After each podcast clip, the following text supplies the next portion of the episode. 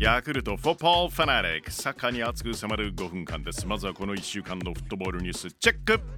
全国高校サッカー選手権8日国立競技場で決勝が行われました。青森山田です。3対1で滋賀の近江に勝ちました。2大会ぶり4回目の優勝、えー、ちなみに青森山田の正木正則監督ですが前の監督黒田剛さんが昨シーズン町田ゼルビアの監督になったことに伴ってその後を引き継いで監督に就任なんですよね。1年目のシーズンでの優勝です。おめでとうございます。そして女子高校サッカー全日本高校女子選手権は7日ノエビアスタジアム神戸で決勝が行われました。静岡の藤枝順心が東京の十文字に3対0で勝利です。2年連続7度目の優勝を果たしています。おめでとうございます。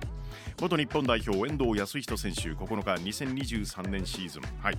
この2023年のシーズン限りでの現役引退を発表です。遠藤選手は J1 通算672試合出場。国際 A マッチ通算は152試合出場、えこれはいずれも歴代トップなんですよね。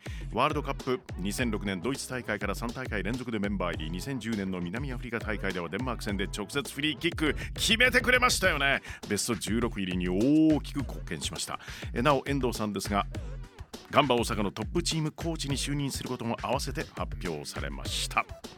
1974年のサッカーワールドカップで当時の西ドイツを優勝に導き皇帝と呼ばれたフランツ・ベッケンバーワーさんが亡くなりました。78歳でした、えー、ベッケンバウアーさんは現役引退後指導者に転身、えー、90年のワールドカップイタリア大会では監督として西ドイツ代表を率いて優勝してるんですよね、えー、そしてブラジルサッカー界のレジェンドマリオ・ザガロさんも日本時間6日、えー、亡くなりました。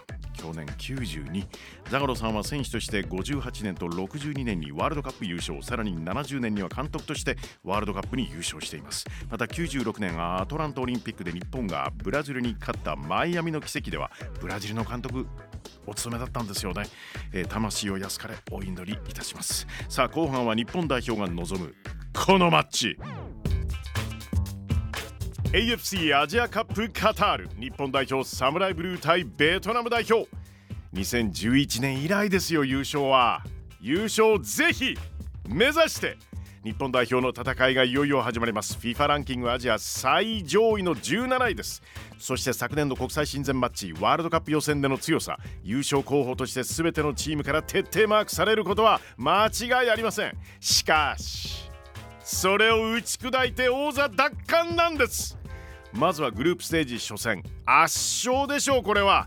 日本代表サムライブルー対ベトナム代表。試合の行方を大胆妄想熱烈応援バーチャル実況。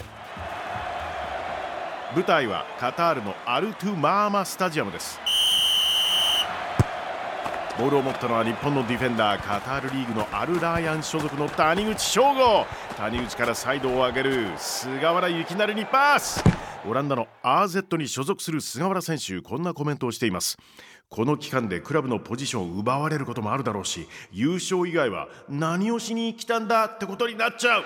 菅原前を行く伊東純也をちらっと見ている。しかしえ伊藤ではない。中央へ速いクロス。南のワンタッチでパス飛び込むのは細山をいきなり決めるかシュート。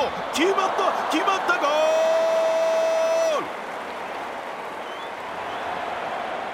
ル。ベトナム代表監督は日本を初のワールドカップ決勝トーナメントへ導いた日韓大会のフィリップ・トルシエさんですよ。ボールを持ったのは元横浜 FC のミッドフィルダーグエントワン・アインどこへ出すのか？しかしそこへ守田のディフェンスが襲いかかる。守田 ボールを奪って前に出す。受けたのは中村敬斗。